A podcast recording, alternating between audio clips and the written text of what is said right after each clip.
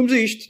Vamos ao segundo episódio de Testemunhas da Bola. E hoje, convosco, Rafael, Gonçalo, Luís e um novo, um novo elemento, que é o Miguel. Miguel, queres falar um bocadinho de ti? Sou, sou português, sou do Benfica. Uh, fomos todos colegas na universidade e aceitei o desafio de vir aqui falar, apesar de não ser o benfiquista mais comum, mas aqui estamos para falar de. Para testemunhar a bola. Porque tu é, é especialmente, é especialmente ferranho, não é? Portanto, temos de, temos de ter cuidado. Não, não, não. és não, calminho, não. és uma pessoa calminha. Sim, bastante. Tudo com benfiquista não moderado, é. Moderado, Eu ia dizer que a petição do Rafael para recebermos e-mails aleatórios tinha resultado. Agora já disseste que éramos colegas. Ah, pois. já estragaste isso. Já estragaste a piada. É triste. Pois é, encontramos um, um benfiquista para, para se juntar a nós. Achámos que pronto, fazia falta. Mas encontramos um, um assim mais, mais moderado, porque nós, a nossa paciência também não dá para tudo, não é? Uh, e nós não queríamos estar aqui a, a denegrir este espaço que criámos agora com um benfiquista uh, daqueles mais. Clássico. Clássico, pois exato, o clássico. Que bate na mulher e assim. Uh, e arranjámos um, um, calminho, mas com, com opiniões uh, que têm o seu valor e, portanto, acho que isto vai ser uma, uma mais-valia. E pronto, acho que podemos começar. Vamos só então dizer qual é que, o que é que vamos testemunhar hoje neste, neste belo podcast. Portanto, hoje o Gonçalo e eu vamos em conjunto testemunhar uh, varandas, que é uma coisa que até testemunhar é uma coisa que se faz bem aos pares, toda a gente sabe. Portanto, hoje, esta semana, vamos, vamos alocar um bocadinho mais de tempo à questão do, do Sporting e eu, eu, e o Gonçalo vamos testemunhar varandas. Uh, o Luís vai testemunhar Simply the Best, os prémios da, da FIFA. E o Miguel vai falar um bocadinho do, do Benfica na Europa, por causa deste este recente desaire do Clube da Luz na Europa e que, que segue muitos desaires nos últimos anos. E são estes os temas. Vamos começar. Boa tarde. Era para saber se tinha uns minutos para falar sobre bola. Ricardo. Atira Portugal! Portugal! Portugal! E o burro sou eu, o ruim sou eu, o errado sou eu e o péssimo treinador sou eu.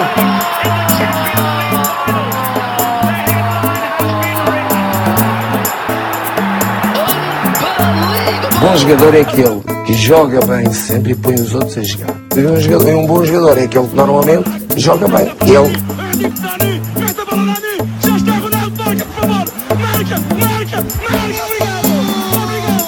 Este jogador vai ser o melhor jogador chinês da atualidade. Porque vem o melhor jogador chinês para aqui, vai vir charters todas as semanas de 480 pessoas.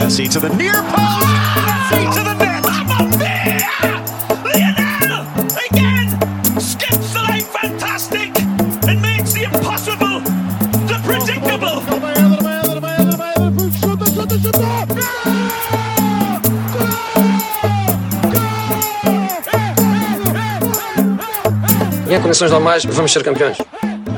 Em condições anormais, também vamos ser campeões. Gonçalo. Ora, muito bom dia, boa tarde, boa noite a todos. Eu vou ser testemunha de varandas, como já disse o Rafael. E de acusação ou defesa? Testemunha da acusação, não sei se existe esse termo.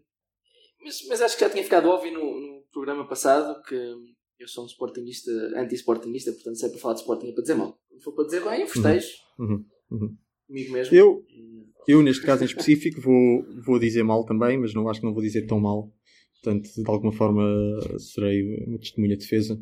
Só para dizer, antes de começar, que durante este, este, este, pequeno segmento sobre o Varandas, eu vou tratar toda a gente neste, neste podcast por Teresa, em homenagem a Frederico Varandas e à sua brilhante entrevista na SIC.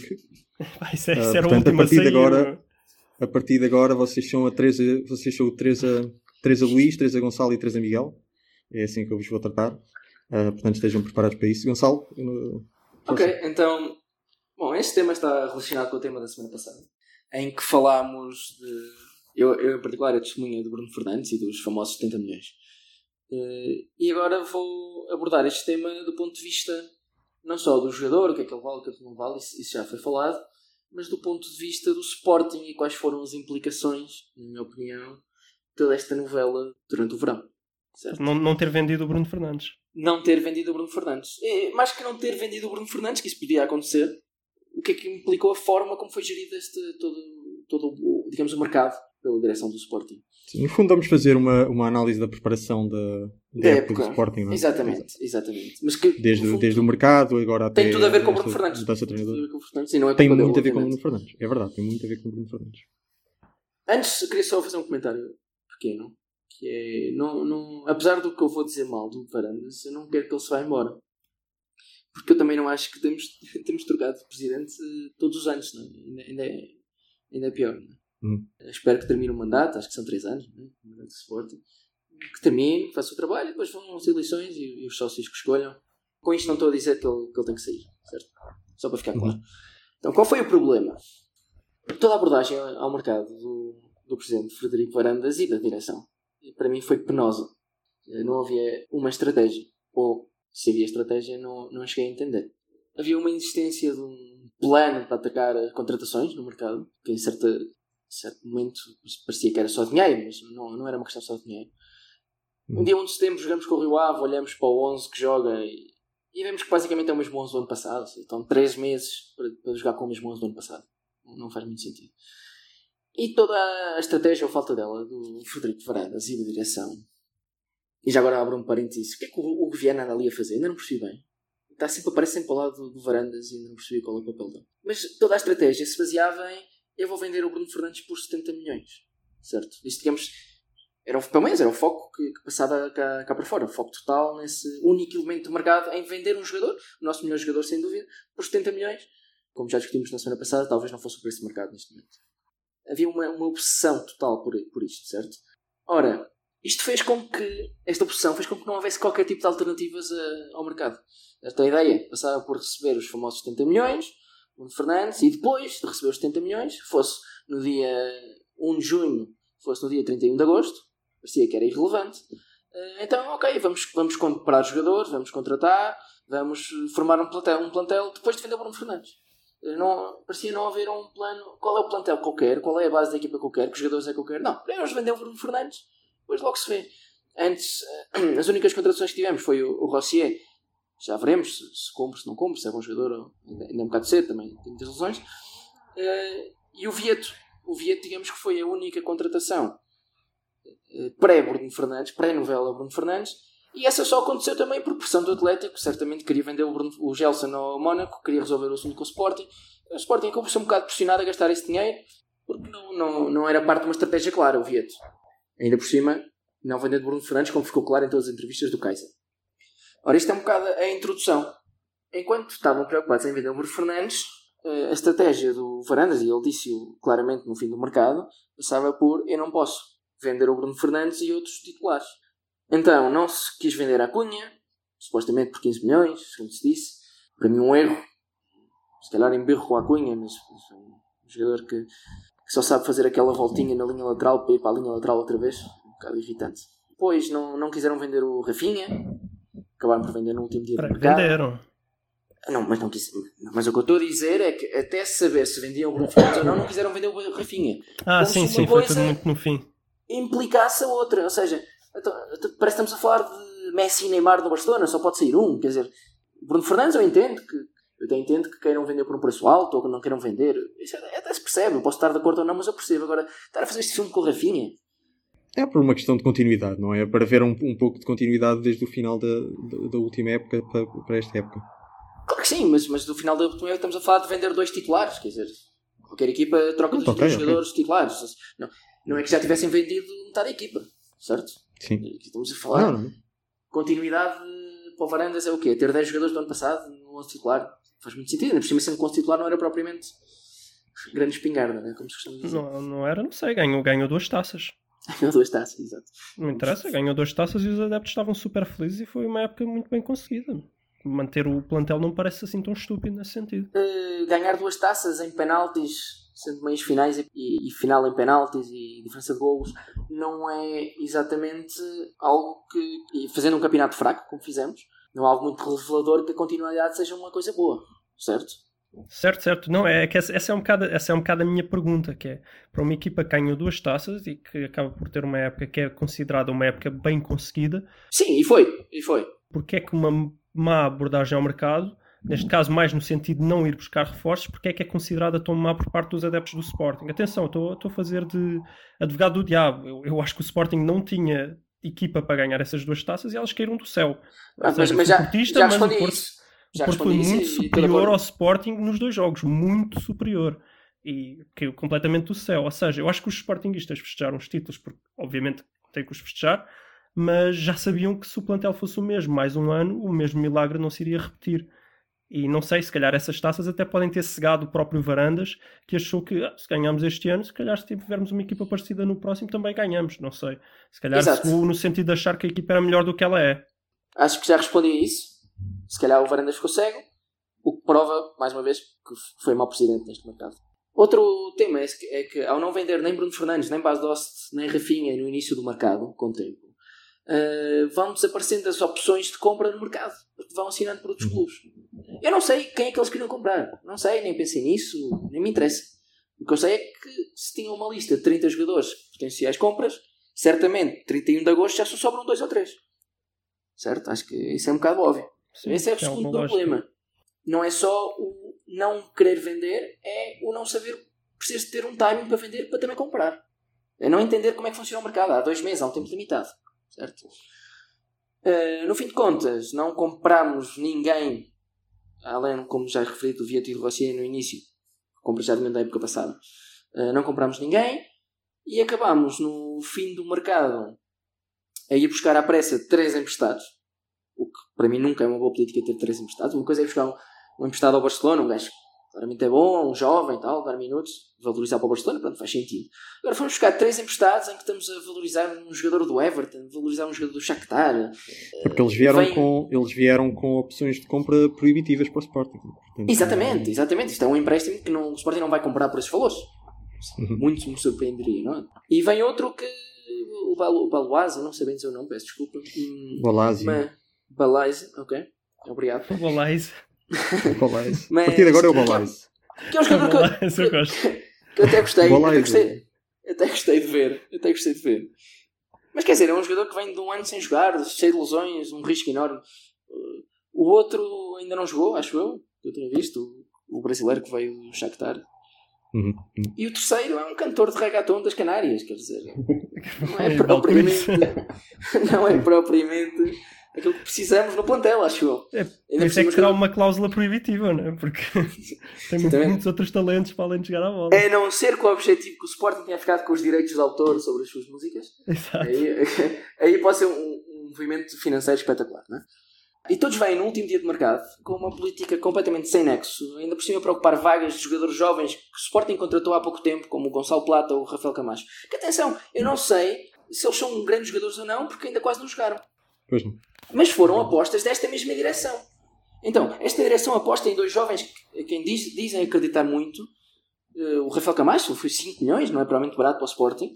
Em quem dizem acreditar muito e depois vai buscar três extremos semi-avançados, ninguém percebe bem qual é a posição deles, eh, emprestados ao Shakhtar, ao Everton e ao Paris Saint-Germain. Gajos que não dão garantias para ficarem a jogar no lugar deles. Quer dizer, não, não, não entendo a Espera, lógica. mas olha que o teu, olha que o teu Balaiza ele tá, foi, um- foi um bom penso, um bom penso rápido. Fez sentido e foi o melhor O jogador do Sporting para aí nos tá outros bem. dois jogos. Balaiza. Eu, eu, eu, eu até gosto dele. Sim, mas não é mas- brilhante. Mas é uma coisa, não é, não é uma coisa com muito sentido. Para jogar avançado, eu acho que ele, para mim é extremo. Ele avançado não tem muito golo. Estou só a dizer que foi um bom penso rápido. Estou só a dizer que dentro de tantos erros, pelo menos o penso rápido funcionou. Mas Vamos por ver, também é demasiado cedo para, para saber se. se Eu, é um o que eu estou a dizer rápido. é que é uma, é uma. Não há lógica. não é? Até pode resultar. Agora, de repente, estes três emprestados vão fazer uma época incrível. Uhum. O Sporting fica em segundo, vem a Champions. Até pode resultar, mas quer dizer, olhando antes, eu gosto de comentar antes. Eu acho, de deixa-me só, muita só, deixa só cortar. Teresa, Teresa, Teresa, Teresa, Teresa. Deixa-me só cortar para fazer referência que para, para um Sportingista fazer uma época incrível já é só ficar em segundo. O Sportingista já não, mesmo, na, Para mesmo é. na- no, reino, no reino da imaginação, já não diz, vem estes três, o Sporting faz uma época incrível e ganha o campeonato. Não, mesmo, mesmo no reino da imaginação, o, Sporting, o Sportingista já acha que fazer uma época incrível é ficar em segundo lugar. Eu acho Não, porque é, repara, é eu acho que este Tem ano, lógica. eu acho que este ano vai ser um passeio para o. Não, tem, claro que tem, claro que tem, mas já que estávamos no reino do, As do- diferenças do- de orçamentos são, são absurdas. da imaginação, ah, pronto, eu, eu ali durante um segundo acreditei que o Gonçalo ia dizer o Sporting faz uma época incrível, é campeão, mas nem isso. Mas nem isso, nem, nem na nossa imaginação nós, nós somos campeões. Isso é um bocado triste. Pá, não, não Mas consigo pronto, só- só fazer imaginar o Sporting campeão neste momento. Certo, certo. Avançando, só para. Eu sei, que, eu sei que me estou a alongar, mas, mas é importante para mim explicar todo o raciocínio. A conclusão para mim é que o Varandas mostrou pouco ou nada a entender de futebol, pouco ou nada a entender das dinâmicas de uma equipa, pouco ou nada a entender de para é que serve o mercado abrir no dia 1 de junho, pouco ou nada a entender de para que é serve uma pré-época. A equipa tem que estar preparada, a sua base pelo menos, eh, dia- início de agosto, 10 de agosto. Ah, pois é procurar alguma pérola escondida, um Jonas, um Jardel, qualquer coisa, jogadores que vieram e fizeram a diferença, que chegaram no fim do mercado, uma outra contratação cirúrgica. Agora, não é estar a deixar a preparação do plantel para o fim do mercado. Não faz, não faz nenhum sentido. E ainda por cima, contra a vontade do treinador, fazer ah, três ou quatro alterações na equipa, contra a vontade do treinador no último dia de mercado, treinador que é a aposta dele. Ou seja, há aqui uma dissonância, né? não, não bate a bota com o perdigota, como se costuma dizer. Parece que foi tudo assim às três pancadas. Uhum. Para mim, seriam duas alternativas: vender o Dost e o Rafinha no início do mercado, porque pelos vistos havia mercado. Pelo menos Havia mercado para o havia, Basost? Achas, achas que um valor de 7 milhões é indicação que havia mercado para o Basost? Pá, mas, mas para vender por 7 milhões, vendeu no início. No início. Isso é o que eu estou a dizer. Pronto, ok, mas. Ah, eh, Havia um mercado para vender por 7 milhões, é o que eu estou a dizer. Ah, havia mercado para vender por 7 milhões, mas sim, mas eu acho que o facto de, de um jogador com a qualidade do Basost sair por 7 milhões é a indicação que não havia mercado no sentido de não havia muitos clubes atrás do Basost. Ah, o Basost sai por Certo, 7 milhões Então, mas, mas para isso é o que o que o Gonçalo está a dizer. Então, para isso não o vendes no fim. Ou vendes no início ou não vendes. Sim, mas isso também é muito fácil, é muito fácil de falar com, com o dom da, da, da clarividência quando as coisas já, já, já aconteceram. E dizer, ah, obviamente, obviamente, se as coisas, já sabendo que o Bruno Fernandes não sai e que o, Bruno, e que o Bastos sairia por 7 milhões no final do mercado, é fácil em junho tomar essa decisão. Agora, quando não sabendo, isso não é. Não, é mas, assim. mas por isso é que eu estou a dizer as duas alternativas. Deixa-me deixa acabar. Força. Vender o Dost e Rafinha, por exemplo, ou vender a Cunha, a Cunha e Rafinha, não sei, havia mercado para, para dois ou três jogadores de Sporting para fazer ali 30 milhões, claramente. Com tempo, vender em junho, início de junho. Fazer o mínimo dinheiro indispensável, que foi o que acabámos por fazer, fizemos quanto é que fizemos? Mais ou menos 40 milhões. Fazíamos ali um mínimo indispensável para equilibrar minimamente as contas. Depois, se o Bruno Fernandes sai ou não sai por 70 milhões, isso é outra história. Seja, tu tens uma base da equipa. Eu sei, eu, eu sei que é difícil, diferente preparar uma equipa para o Bruno Fernandes ou, não, ou, ou sem Bruno Fernandes. Mas tínhamos um substituto claro que era o Vieto. E se vendesse por eh, 70 milhões? É isso claro, buscar. mais uma vez, mais uma vez, Teresa, Teresa, mais uma vez. É claro agora. E para mim não era claro eh, no início de agosto que o Fiat era um substituto óbvio do Bruno Fernandes. Bom, mas, Portanto, mas eh, se me deixas terminar, se faz Está favor. bem. O Vieto, para quem conhece, sabe que a ideia era substituir o Bruno Fernandes. O próprio Kaiser dizia é difícil jogar com os dois porque jogam no mesmo sítio. A ideia era clara. E a ideia era clara, e, e não és tu que tens que saber que a ideia é clara. Tu és um adepto. Nem eu. Mas quem está na estrutura tem que saber que a ideia é essa. E tem que saber que se contratar um Vieto, que- tem, tem que ter visto jogar muitas vezes. Então o que estás a dizer é: se não é claro, porque eles não sabiam o que estavam a fazer. Pior ainda. Pior ainda. Mas pronto, depois se o Bruno Fernandes sai ou não sai, pá, tens ali 70 milhões que pá, vais buscar dois ou três jogadores, vais, vais procurar alternativas, não necessariamente a Bruno Fernandes, até usas para, para outras posições. Mas tens que ter a estrutura da equipa preparada. E isto não foi preparado. Uma segunda alternativa é vejo o mercado, tenho que vender Bruno Fernandes porque tenho que fazer dinheiro, mas analiso o mercado e vejo quanto é que o mercado me quer pagar. No início do mercado, se vemos, ok, o mercado quer-me pagar 50 milhões e eu não quero aceitar 50 milhões, decido logo que não vendo o Bruno Fernandes. Ou aceito, ok, vou vender o Bruno Fernandes, vou manter a estrutura da, equipa da época passada, vendo o Bruno Fernandes, aceito um valor um bocado mais baixo, vou ao IS Bidder, mas aceito um valor um bocadinho mais baixo, que não é o valor que eu acho que é de mercado, mas é o valor que o mercado me está a dar. 50, 55 milhões, o que for. Que já é bastante dinheiro e que já permite ao Sporting arrumar parte das finanças e ir ao mercado contratar dois ou três jogadores. Essa seria outra alternativa, ou seja, não podemos ficar reféns de um valor de mercado que, que não é valor de mercado. Dito isto, o Varanda chegou ao fim e até fez umas boas vendas. Eu acho que o Rafinha e o Thierry por 32 milhões, acho que foi 32 milhões, 20 mais 12, se não me engano, uma coisa assim. Uh, até nem parecem maus negócios neste momento, acho que foram boas vendas. Só foram boas vendas do ponto de vista económico, foram mais vendas do ponto de vista de timing. Não é no dia 31 que vais fazer isso. Pronto, uh, e depois não sobra nada no mercado a não ser um recém. É só o que eu tenho a dizer. Eu concordo com muita coisa que tu, que tu acabaste de dizer, não tudo. Uh, concordo, obviamente, que a grande estratégia do, do Frederico Varandas era vender o, o, Bruno Fernandes por 70 milhões. Onde nós discordamos é que eu não acho que isso seja uma má estratégia à partida. Eu percebo porque é que Frederico Varandas achou que conseguiria vender o Bruno Fernandes por 70 milhões. Mas, mas Acaba não pode por... hipotecar. Não pode hipotecar. Mas não pode hipotecar. Ou seja, e eu, uma coisa que eu discordo contigo é tu falas como se o valor do, do, do, jogador no mercado fosse uma coisa que não muda durante a janela em que o mercado está aberto. Diz, ah, ele ia ao mercado, via que só lhe davam 50 milhões por ele e decidia ou, vend ou vendia ou não vendia. E às, às, vezes as coisas não são assim. Às vezes uh, há uma oferta de 50 milhões, mas depois as semanas vão passando e os clubes uh, atualizam as suas, as suas prioridades e muitas vezes, se calhar, já estão dispostos a dar 55 ou 60 ou 65 ou 70 que ele pedia.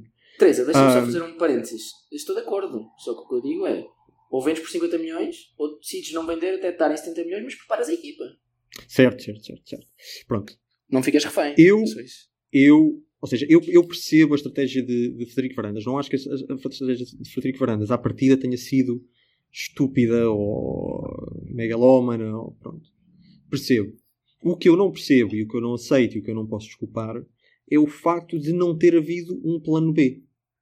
O, a ideia que dá é que o Frederico Farandas tenta vender o Bruno Fernandes por 70 milhões mesmo até ao fim do mercado, chama o Jorge Mendes, e chama o tio, e chama, e, e chama a mãe, para ver se, se alguém consegue vender o Bruno Fernandes por 70 milhões.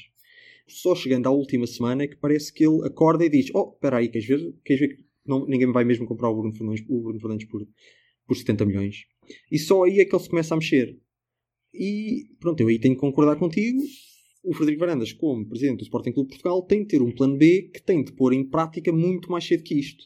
Eu admito que ele tem este plano até final de julho, até a primeira semana de agosto, mas a partir daí ele tem de fazer uma decisão que é: uh, ok, vamos abdicar desta ideia de, de, vender o Bruno Fernandes, vamos já começar a vender o Vasost, o Rafinha e o Thierry, etc. E já para depois ainda ter ali duas ou três semanas em que o mercado ainda está ativo. Aquilo que o, que o Varandas faz é, é, é, é gravíssimo, é, é, é, é agarrar-se àquela ideia. É amadorismo, é agarrar-se àquela ideia dos 70 milhões até, até ao, ao final e depois tentar remediar qualquer coisa. Uh, e isto é, é um erro, é um erro. Mas malta, Deixem-me só, deixem só interromper. Ah, eu não sei o que é que ias a dizer, mas vocês estão-se a alongar um bocadinho nesse tema e eu acho que há outro que tem que ser tratado também, que é um erro aceita-se, dois é mais difícil, porque o, o Varandas não revela apenas amadorismo na, na abordagem ao mercado, ele revela novamente uh, amadorismo depois quando despede um treinador sem plano B novamente. E já lá vou, já lá vou, já lá vou, também. já lá vou, já lá vou.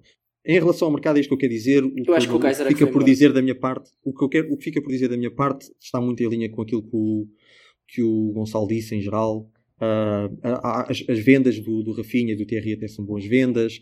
Há algum Vieta até é bom jogador. Uh, o Bolazzi, não, não Bolazzi, eh, até não parece ser mau, mas há muitos que eh, não mostram nada. Mas também é, é, difícil avaliar um jogador quando a equipa está, está neste momento. Pronto, mas a preparação é má. Quanto então depois, já à saída do treinador, quando a, quando a época começa, eu para mim parece-me que a saída do Kaiser era inevitável. E era inevitável por uma razão simples, que era o Kaiser não sabia pôr a equipa a defender. E isto que era uma coisa que já parecia. Isso já. Hum, Excepto contra o Porto.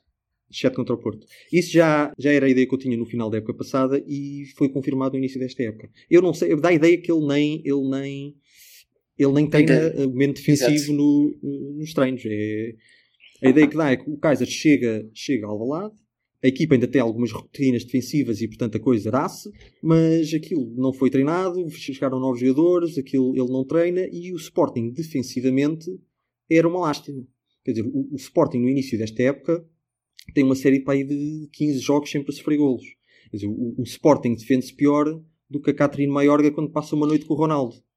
Um, quem for a ver até parece que é de propósito. Até parece que, que quem, quem vê o Coates a defender até parece que ele eh, está a deixar entrar. Sabes que o nosso podcast acabou agora. Eu preparei, eu preparei o meu, a, minha, a minha intervenção. Um, Nem sei se fez assim tanto sentido, mas. Fez, fez. Quando ouvi, fez, fez. Voltando, voltando ao tema. Portanto, a- o Kaiser não, não, não tinha, não conseguia pôr a equipa a defender. Não é um treinador que tenha essa. É um treinador que quando chegou ao Sporting, o Sporting defendia mais ou menos, e ele o que fez foi ah, melhorar ah, o aspecto ofensivo do Sporting, e, e nessa altura era isso que o Sporting precisava, e eu acho que é por isso que o Varandas o foi buscar. Mas ah, agora, nesta preparação para esta época, ele não, não conseguiu, não Sim. conseguiu E- pôr a e ele equipa sabe- a defender. Ele sai por outro motivo, até acho que quase que ele também quis sair, porque o presidente faz o que faz no último dia de mercado e ele fica. Pois, claro, também, claro, claro, claro. Mas isso, mas o último dia de mercado já vem, já é meio da- do, do início da época, não é? Portanto, o Sporting já andava a jogar mal, já andava a perder pontos, já andava a sofrer golos, pronto. Eu, obviamente isso não terá, não terá ajudado. Mas eu acho que o Varandas ma- manda embora Kaiser porque vê que de facto Kaiser não, não tem uma ideia de jogo que, que sirva ao Sporting. Depois o Lionel Pontes nem vale a pena falar, é, um, é alguém que está lá para, só para tapar. E depois a escolha de Silas. Ah, por um lado, tenho de dizer que aprecio aposta, esta aposta continuada em, em Carecas, Kaiser, Pontes e Silas, na medida em que ver o Sporting jogar é de arrancar os cabelos e assim ao menos eles já não começam sem cabelos e já não, e já não há nada para arrancar. É, acho que é inteligente da parte do Varandas. Em relação à escolha de Silas, desportivamente, eu vou-me manter agnóstico. Estes dois jogos não dá para ver nada. Para mim, não é claro nesta escolha de Silas. O, o Varandas disse isto na entrevista a si que era importante o treinador ser português. Não percebi, não percebo porque é que era importante desta vez ser português e não era quando, quando escolheu Exatamente, exatamente. Anda à É deriva, que não não- anda à deriva. Em certos aspectos, eh, o Varandas anda à deriva. Pronto, teve aquela entrevista a si que vai, que vai tentar justificar as coisas, que pronto, a comunicação de, de Varandas já sabe que é, é fraca. Ah, eu acho que tem razão em algumas coisas que diz, mas e até acho que Por capaz, exemplo? pronto, até tem, até tem, bem, até tem bom coração.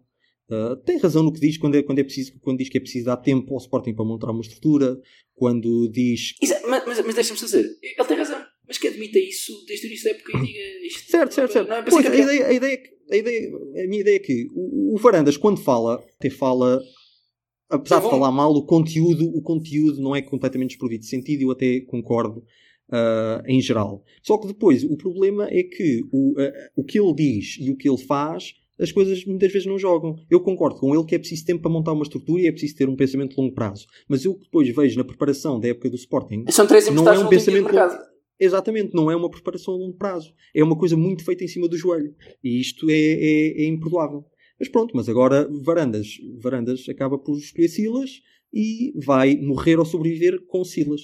E pronto, é isto que eu tenho a dizer. A minha nota, a minha nota ao Varandas neste momento é negativa, apesar de haver algumas coisas boas. Há sportinguistas que acham que é tudo mal, eu vejo algumas coisas boas, mas a nota em geral é um insuficiente porque, apesar dele dizer que há uma, uma estratégia de longo prazo, esta, essa estratégia para mim eh, neste momento não é Hum. clara.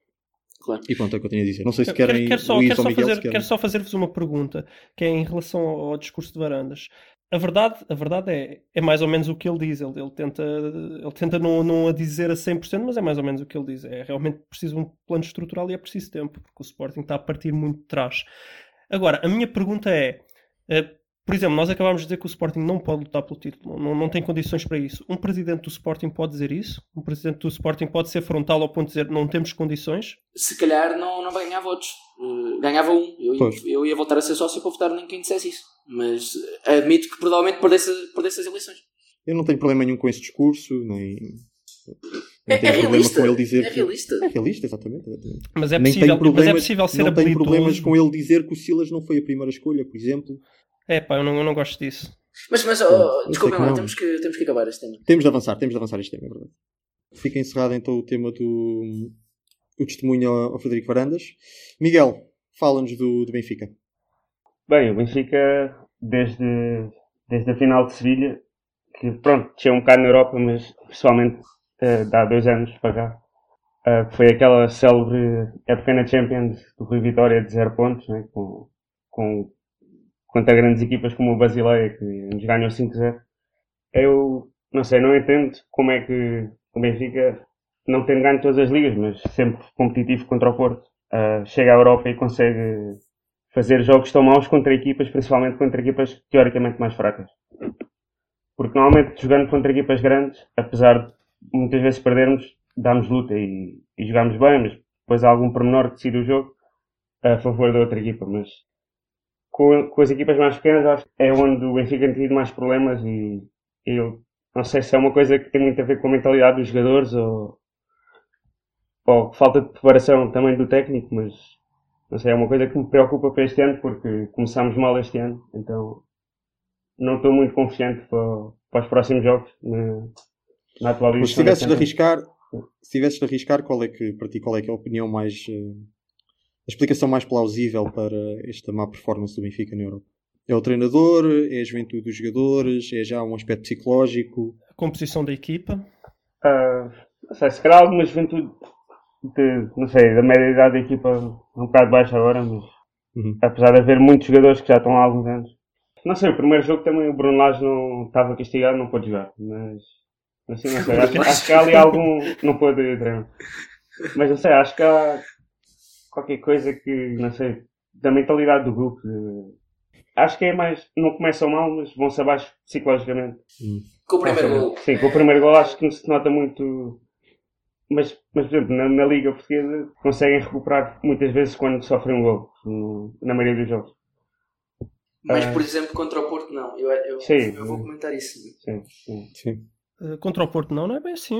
Então, o ano passado, Sim, já aconteceu. Benfica ganhou 2-1 ao Porto no Dragão, não. Não, mas o ano passado houve ali eh, meses, eh, aqueles meses com o João Félix são, são Um diferentes. de graça. Sim, com, com o João Félix, mas mesmo com o João Félix, uh, o Benfica, para mim, saiu muito mais cedo da Liga Europa do que devia. Tudo bem, tudo bem que. Não era a Podemos falar de arbitragens. Jogaram com vários suplentes. Ah, mais ou menos, mais ou menos. Sim, podemos falar de arbitragem que foi desastrosa no, no jogo em que o Benfica é eliminado, ah, mas ainda assim, eh, para, para o que o Benfica estava a jogar dentro de, de Portugal, ainda assim baixou muito o nível lá fora e na Liga Europa, que não é a Liga dos Campeões, não é? Por- portanto, não sei, eu querem, querem, querem falar sobre isso. Eu acho que tem uma explicação, mas acho que não explica tudo. Acho que continua a Avança, ser um avança. Não, acho que uma da explicação é a composição do, do, do plantel do Benfica. O, o, Benfica tem um plantel, como, como os comentadores costumam dizer, com tração à frente, um- com atacantes muito fortes, com uma defesa bem mais limitada. Acho que não vou ser a única Uhum. a ter esta opinião, acho que é mais ou menos unânime até, até entre os Sim, sim. benfiquistas. E principalmente limitada a defender, porque até saem a jogar com bola bem. Ah, sim, sim, sim, sim, sim, sim, sim, a defender, a defender, porque tem, tem o defesa direito que seja quem for, seja o André Almeida ou seja quem for, é limitado. Tem o, o Ruban Dias que ainda está numa fase de ganhar experiência, que embora seja muito agressivo e consiga ser, ser muito bom jogador por vezes, também tem ainda uma, volatil- uma volatilidade demasiado grande na- na- nas suas performances eh, individuais. Tem o outro defesa, que ou será o Ferro ou o Jardel, Ferro novamente muito inexperiente, Jardel nu- nunca foi nada de especial. Tem o Grimaldo que é muito bom a atacar, a defender é médio e tem Eu não acho que o ferro, eu não acho que o ferro seja, não seja nada especial. Acho que o ferro é bom. Eu não Agora, disse isso. Não, o Ferro é bom, eu não disse isso. Eu disse É que é bom. muito inexperiente ainda e com inexperiente Ah, tens, está, é tens maior volatilidade na, na tua exibição, Sim, sim. Nos, nos teus Sim, níveis exibicionais. Eu estou mais ou menos de acordo com o Luís e, e acrescentaria que tu não podes jogar a Champions e não podes jogar jogos grandes em Portugal quando o Porto, que esteve muito forte, por exemplo, na Luz. Eh, o ano passado é verdade que o Porto não estava tão forte quando o Benfica também lá foi ganhar ao Dragão. Mas a Champions não é a Liga Portuguesa e nós esquecemos disso às vezes. Tu não podes ir jogar na Champions com uh, Pizzi, Rafa, Raul Tomás e, e, e Seferovic ou outro avançado. eh, porque- Perde o meio campo, não é? não tens meio campo. O Pizzi, o Pizzi, o Pizzi não é agressivo. O Pizzi, eu adoro o Pizzi, mas eh, tem que jogar mais solto na frente, não é um gajo Pizzi-. O Pizzi farta-se de marcar gols, é quase um ponta de lança, Sim, entre aspas, né? O É Rafa- um médio, é um médio que está goleador, não é? O Rafa também está um bocado em má forma agora, mas mesmo em boa forma não é um jogador que vá trazer muito defensivamente. Depois tens ali o Florentino, que, é, que eu acho que é uma máquina de recuperar bolas, eh, mas, mas não, não chega. O, o Pizzi, por muito bom jogador que seja, quando for para jogar na Champions, tem que jogar mais à frente e tem que ter outro médio a compensar. Uhum. É a. Mas ainda assim, há uma coisa que essa minha explicação e com, com, com a qual tu con- concordas não explica, que é como é que a jogar, por exemplo, contra Basileia, uma equipa de tração à frente não ganha na mesma. Para mim tem que ganhar. Uma equipa de Não, tração isso à foi- frente como isso foi há dois anos. Isso foi há dois anos. Sim, sim, sim, mas estou a dar esse exemplo de há dois anos. Tem que ganhar. Como é que não ganha? Chega a Como um é que- ponto, chega a um ponto que já começa a ser psicológico também. É psicológico, Ah, sim, Esse é é um, é um- é um fator que também é importante. Pois, O Benfica, tirando dois anos que foi às quartas de final da Champions, tem feito campanhas mais fracas do que devia na, na Liga dos Campeões. É um bocado. Sim. E, e, Sim. e de ano para ano. tem sido constante. Sim. E quando o Benfica teve campanhas melhores, foi exatamente quando tinha um meio campo mais forte, como quando, por exemplo, tinha Enzo Pérez no meio campo em, em- em grande forma. E Foi nesse ano? Matic, e Matic, exatamente. Foi aí que o Benfica na Europa esteve bem. E agora eu concordo com vocês que o, o facto do meio campo não ser muito forte é, é uma das razões para o Benfica não andar a, a, faz- a ter grandes exibições. Mas bem, mesmo com o Enzo Pérez, foi o ano, foi o ano de ir à final da da Taça UEFA, ou seja, na Liga dos Campeões também não passaram. sim, sim, verdade. Mas concordam comigo que mesmo o Gaetan era muito mais defensivo do que será o Rafa. Muito mais agressivo na, na recuperação Sim. da bola, salvo, É, sem é, dúvida, é. muito mais agressivo. É aquele Salve espírito até- latino, É, não é? é a Argentina. Até, o Salve até chegou a jogar a defesa direito, não é? Exatamente. Mas o Benfica, não vejam lá se concordam comigo, eu acho que o Benfica, o Benfica é uma equipa bully, é uma equipa que é forte contra os fracos e, e, e dá porrada nos, no- em tipos que é mais pequenos, mas quando aparece um tipo mais ou menos da mesma, da mesma dimensão, eh, amedronta-se um bocado, é uma equipa um bocado bully. Sem, sem dúvida, gostei, gostei dessa, da equipa bully. O Benfica vive muito no momento, não é? O Benfica é um momento que ali no início da época depois apanhou o Porto e aquilo foi para água abaixo. Mas. Pois. Pois, mas eu concordo, acho que é uma mistura, é, é, é a inexperiência, é juventude, já é um bocado psicológico, é o facto de ter o meio campo um bocado fragilizado. ah, e é o facto, pronto, também estar a passar por um aumento também Sim, porque... o Benfica agora nem aos pequenos está, a- está a bater. Exatamente, exatamente. Porque este Benfica, eu acho, em específico, está muito dependente de Pizzi e Rafa, não é? E portanto basta, basta um deles estar, estar numa é estar a passar por um momento É mais fraco e o Benfica ressente-se imenso. Eu acho que, que também é isso que se pode estar a. E também só tem o Rafael agora, o Rafael, desculpem, o Gabriel agora a voltar. Também, Uhum. também pesa. Craque. É, é um craque, jogou bem no último jogo, acho que sim. Espero que faça a diferença. Não, não vi o último jogo, mas do que vi ano passado. É um craque. É um craque. Vai, certamente vai equilibrar o meio campo também. Isso. Não, não perdeste nada, porque o Benfica no último jogo que fez também não jogou. Portanto, não- não, isto tudo eu vi, eu vi, eu vi, vi, parei de ver porque também não, não estava a interessar, porque realmente não estava lá, eu só estava a ver uma equipa a jogar. Eu, tive, eu tive de lutar contra o sono. Exato. Eu não, eu parei de ver e fui fazer outra coisa, porque senão ia adormecer também. Mas pronto, acho que, acho que este tema está mais ou menos concluído. Miguel, tens mais alguma coisa a acrescentar às nossas É, reações? não, acho que estou, estou de acordo. e Acho que já está tudo mais ou menos falado. Temos que continuar. Muito bem, muito bem. Simply the best, Luís. Pois, eu quero testemunhar aqui então o melhor do mundo. Uh, quero falar aqui um bocadinho do- dos prémios individuais, que parecem, ainda não percebi bem porquê, já vamos comentar isso, mas parecem ter bastante importância no, no futebol atual, ou pelo menos enquanto negócio. E como tivemos agora há pouco tempo o, o prémio da Best da FIFA 2019, uh, vamos começar por aí e fazer assim um, um- caminho para o geral dos prémios individuais e comentar um bocado em geral os prémios individua- individuais. E pronto, para começar, quero só perguntar-vos o que é que acharam deste da Best? Acham que foi justo, sobretudo a atribuição do prémio ao, ao melhor jogador masculino? Eh, e porquê? Eu concordo.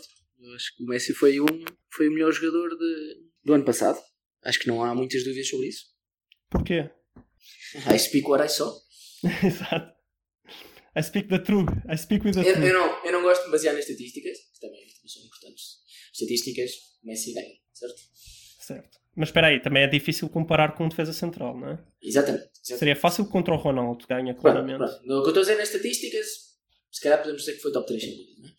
E depois o que o Messi jogou no passado foi uma barbaridade. Num Barcelona, a jogar pouco futebol, um Barcelona em que fazia impressão Rakitic, Arthur, Vidal, grandes jogadores que não chegavam à área. Eram, é uma estratégia ter ali os jogadores no meio campo atrás, bola para o Messi, o Messi faz tudo sozinho, uma coisa. Eh, Como a Argentina. esteve- O Messi esteve. Mas na Argentina não há jogadores, eu percebo. Pois. Ou não há tantos. O Messi esteve brilhante em todos os jogos, mesmo na, na meia final, perdem 4-0. E o Messi até falha um gol. Aí, o, o. Messi faz cerca de 5 assistências claras. Lembro-me pelo menos de 3 claras para o, para o Soares e para o, para o Alba. Que se fosse um passo do Messi para o Messi era gol, provavelmente. Não é? E bastava ali uma ter entrado e estamos a falar do Messi, se calhar, vencedor da Liga dos Campeões. Portanto, eh, eu não gosto de definir. Ah, ganhou ou não ganhou a Liga dos Campeões, porque isto para mim é muito. Não, já, já lá vamos, já lá vamos. Eu já vou fazer essa pergunta. Eu estou- eu estou de acordo que o Messi para mim foi o melhor do mundo. E, e tu, Rafael, e tu, e tu, Miguel, também. Ah, eu também estou de acordo com o Gonçalo, acho que foi melhor. Não tenho muito a acrescentar ao que o Gonçalo disse. Mas depois já. Eu Sim. também não, mas sabes, sabes que gerou polémica. Sim, sim, Muita sim. gente ainda diz que, foi mal entregue e agora estão a falar dos votos que não foram votos. E... Eu acho bem ter sido entregue ao Messi, mas não, mas também acharia bem se fosse entregue ao Van Dijk. Mas isso leva-me à minha próxima pergunta então, que é o que é que é o melhor do mundo. Quem é o melhor do mundo? Como é, como é que se define? Se vocês tivessem que eh, escrever no dicionário, imaginem que está lá a palavra, neste caso o conjunto de palavras, o melhor do mundo, como é que vocês escreveriam a definição do melhor do mundo? Para mim, é o jogador que mais contribuiu para, para as vitórias de uma equipa. Sim, é mais ou menos a minha definição também, portanto acho que aí estamos, estamos de acordo. Eu acho que, pronto, uma equipa, um, um grande jogador, se metes o Messi no Cascalheira, o, o Messi continua a ser o Messi, mas quer dizer, o Cascalheira não- se calhar não vai a lado nenhum, ou vai ganhar a terceira divisão e obviamente não se vai, não se vai dar o prémio ao Messi, não é?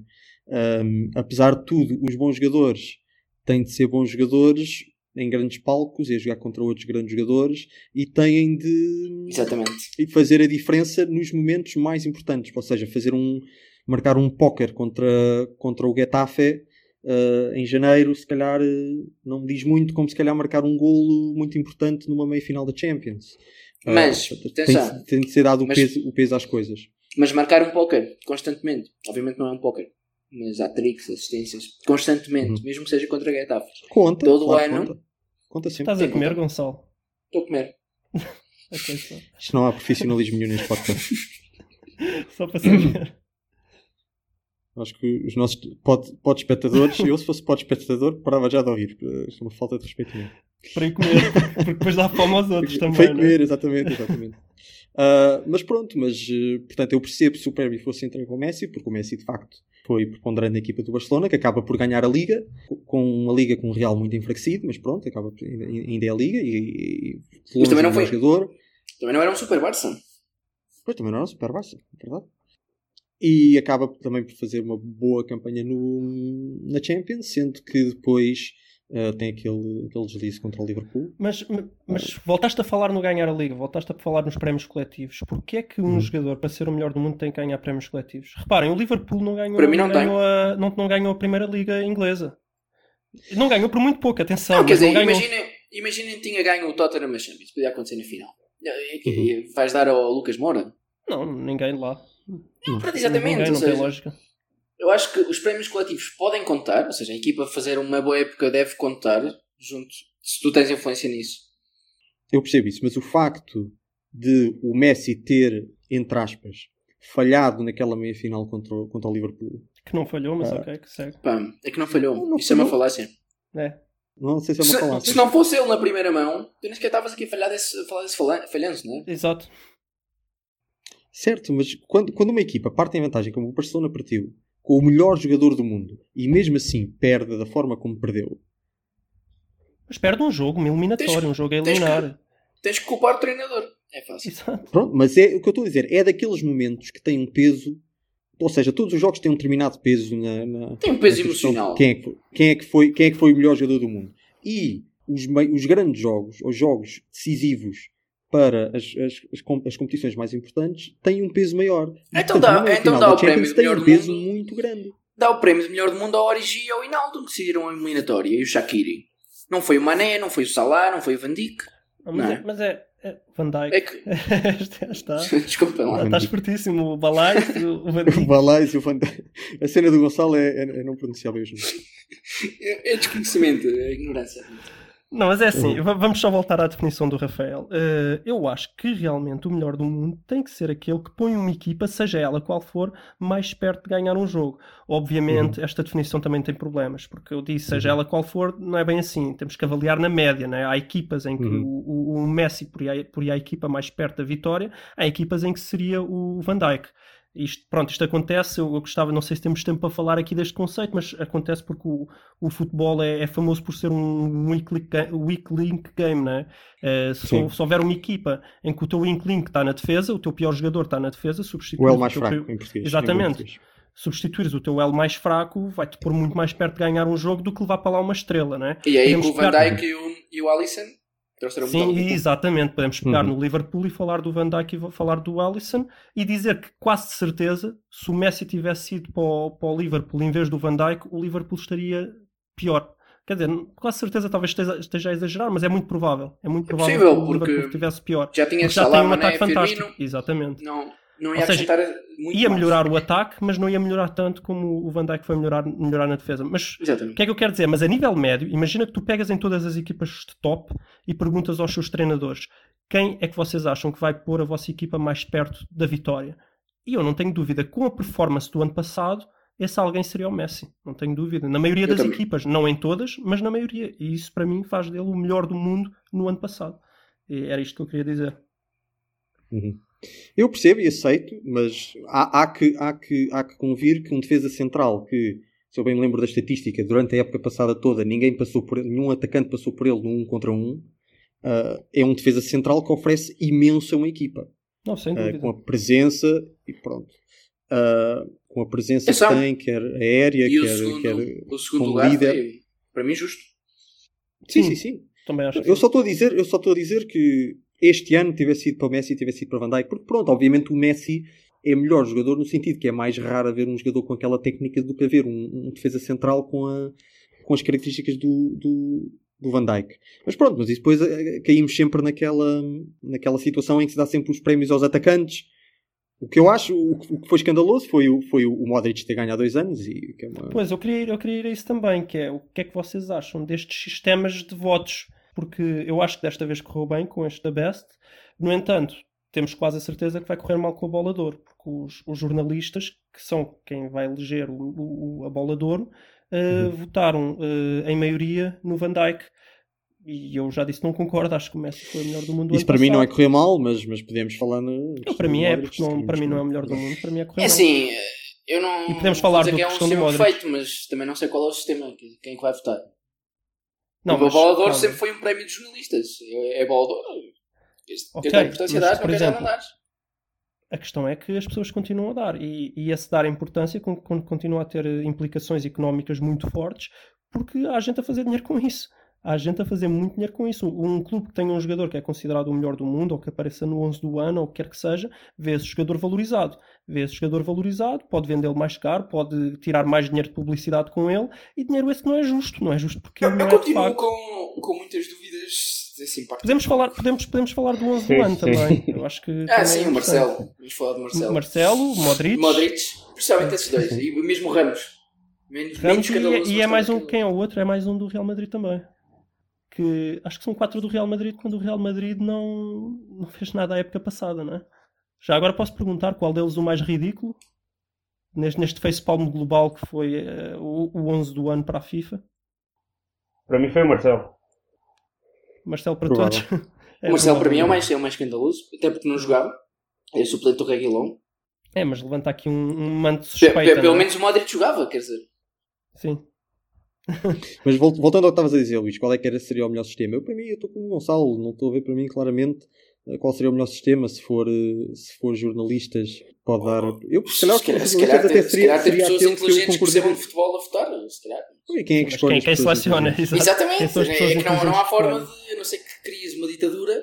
Então, mas por exemplo, o que é que acham deste, deste prémio da Best, que, que é igualmente partilhado por eh, treinadores, eh, jogadores, jornalistas e público, A- Aumentas a base, se calhar aumentas. Acho que é um sistema melhor do que. Que- Quer dizer, há, há mais pessoas a votar de, de backgrounds diferentes dentro do futebol. Se calhar um prémio acaba por ser um bocadinho mais justo. Concordam que os fãs não deveriam votar, como muitos parecem querer dizer? É pá, os acho que os fãs não acho que não devem votar porque É. é, abres, abres a todo mundo e é Começa mais a ser uma coisa de corromper, Instagram, eh, Exatamente. É, mas as pessoas, as pessoas dizem isso, mas eh, sabem quem é que ganhou o prémio, de- entre aspas, o prémio não, quem é que, quem é que saiu o vencedor na votação dos fãs o ano passado no mesmo prémio da Best? Foi o Salah, não é? Foi o Salah, que, pá, que eu não sei se terá sido o ideal, eu acho que o ano passado talvez fosse para o Cristiano Ronaldo, mas não foi Modric. Modric não ficou em primeiro nos, pelos fãs. Foi o Pronto, único. lá está, mas Modric os foi fãs- votado em primeiro, mas Modric foi votado em primeiro por jornalistas, por jogadores e por Mas treinadores. tem calma também. Os fãs ganharam numa votação que não conta para nada, que votaram alguns fãs. Se começasse a contar, essa votação. Não, não, cont- contou sim, muito mais 25%. Sim, mas isso deixa. Se os fãs a votar é um concurso de popularidade e deixa de ser. Exato, eu não, eu não gosto disso também. O outro também é um não- concurso de marketing e Eu, popularidade, eu- eu atenção. discordo de mas vocês, porque os fãs têm votado melhor do que, do que os outros. Alguns fãs, lá está. Eu acho que votar no eu Salah. sabia que havia Não, não, não, não. fãs. Ah, sabia conta sequer 25%, que- conta 25%. O ano passado, os fãs, eh, o vencedor entre os fãs foi o Salah, que para mim é muito melhor do que o Modric. Este ano foi o Messi. Não parece que os fãs estejam assim tão errados. O ano passado poderia ter sido o Cristiano Ronaldo. Provavelmente até merecia. E, Bom, mas e é, muito, Ronaldo pelo. e é muito mais popular. Então, Mas aquelas pessoas que dizem que os fãs vão votar com o critério é Instagram, então se fosse o critério fosse Instagram, nunca seria o Salah. E o ano passado os fãs teriam votado no Ronaldo. Portanto, será que os fãs votam assim tanto com o critério de Instagram? Ou será que os fãs realmente Não temos, não um temos bocadinho uma amostra. mais... Não temos uma amostra porque há muita gente que não vota, que nem sequer sabe que, há- que isso conta para alguma coisa ou que há essa votação. E estás, é, o problema é que estás, também te estás a esquecer que essa votação, essa votação dos fãs foi feita pelo site da FIFA. Aquilo basta estar registado, depois não há forma de verificar aquilo se- se- e as pessoas nem sabem Mas que bem votam como duas é vezes. Pois, há lá. pessoas que votam duas Não, vezes. Se aquilo, se aquilo fosse 100%, se aquilo fosse 100% a votação dos fãs, eh, começava o pessoal todo a criar contas fantasmas só para votar, desvirtua completamente tudo. Não, mas pessoal, eu estou a dizer 25% como é agora. A gente não está de acordo que exista sequer nos critérios. Certo. Eu, se tivesse, eu se tivesse escolher, até dizia que eram os jornalistas, até são, até são onde eu esperaria que tivessem acertados mais, mais vezes, ou mais em linha com aquilo que eu acho. Mas aparentemente são os que falham mais. E não te esqueças de outra coisa: os votos dos treinadores e dos jogadores muitas vezes já são os votos dos jornalistas que tiveram a fazer a campanha durante meses antes de chegar Certo, eu aos acho, também estamos, eu acho que também estamos aqui um bocado focados no, no, no ano passado também com o Modric, porque se formos a ver bem, o, o Ballon d'Or nos últimos 10 anos foi ganho por Cristiano Ronaldo e Messi, que foi que era quem devia ter ganho e não havia grandes dúvidas e a coisa correu bem. E acho que ainda estamos sempre um bocadinho agarrados àquele, ao ano passado e aquela vergonha que foi o, o Modric ganhar. Eu acho que nós e não estamos a estamos agarrados. demasiada Acho que o importância a Luís, o Luís está agarrado. O Luís não consegue superar o Modric ter ganho. É um escândalo, não. não- Não sem consigo, dúvida é um facto. escândalo, mas, mas, pronto. consigo mas acho porque que não. ele tinha pai uns 6 à frente dele, ou mais até. Ele nem foi o melhor, ele nem foi o melhor jogador da Croácia, na minha opinião, no Mundial. Muito menos o melhor jogador do Real Madrid, muito menos o melhor jogador Sim. do Real Madrid. Não percebo Sim. como é que um jogador que não é o melhor jogador do seu clube nem da sua seleção ganha o melhor do mundo nesse ano. Faz-me algum É o fator, é o fator Florentino, fator F. É assim. É fator F. Famosíssimo. E nem tem Jorge Mendes. Eu queria só saber se concordam também com o treinador. Só, só já agora para terminar. Jurgen Klopp, justo vencedor. Sim, Acho que sim. Foi o que surpreendeu Sim. mais pela positiva. sim. Não se esperava. Tam- Pep Guardiola também. Eu também, podia ser o Guardiola, podia ser o Klopp, mas mesmo se analisares o campeonato, quer dizer, foi um ponto de diferença, uma prova de É, foi, regularidade. foi. Eu ia dizer isso também. Eu ia dizer isso. E depois o Klopp Pois. teve um bocadinho melhor, um bocadinho mais sorte, se calhar. Um bocadinho Na melhor. Champions. Porque Champions, o Guardiola ganhou as duas taças. Exato, ou seja, Mas o Guardiola tem muito mais ovos para fazer a sua omelete também, não é? Quando se olha para, o- para o quanto Sim, investe o City e quanto investe O Liverpool também Eu acho que isso também devem ter. isso calma, o Liverpool investe bem. Com, com o Klopp investiu muito, quer dizer, o Liverpool gastou 160 milhões num guarda-redes e num defesa, quase. coisa E quanto Mas gastou o partiu- City? A mas ideia, que eu tenho, a que eu tenho é que mesmo assim o City gastou mais, mas posso estar a enganar. O City, no longo prazo, gastou mais, certo? Pronto, Mas é isso que eu no- quero dizer. Mas é isso que eu estava a dizer. Parte de trás realmente o, o Klopp. E nesse, nesse sentido, mesmo gastando muito, o argumento do Rafael tem, tem lógica. Sim. Não, para mim, para mim é Parte justo. trás. Se calhar ganhasse o Guardiola também era justo, porque o Guardiola fez Não, fez últimos dois anos incrível. é, é incrível. Não, aí, aí por acaso eu acho que olha, este, ganho, ter ganho o Guardiola teria sido um bocadinho injusto para o Klopp. Eu acho que foi bem incrível. Será? Mas pronto, só Não, Eu continuo a achar que o Guardiola foi melhor treinador no passado, mas pronto. Ganhou competição regular. Mas por um ponto só. É justo, os dois são justos para mim. Está certo. Está fechado. Então, um bem-aja aos nossos espectadores. Já ouvimos todas as testemunhas. Podemos encerrar a sessão.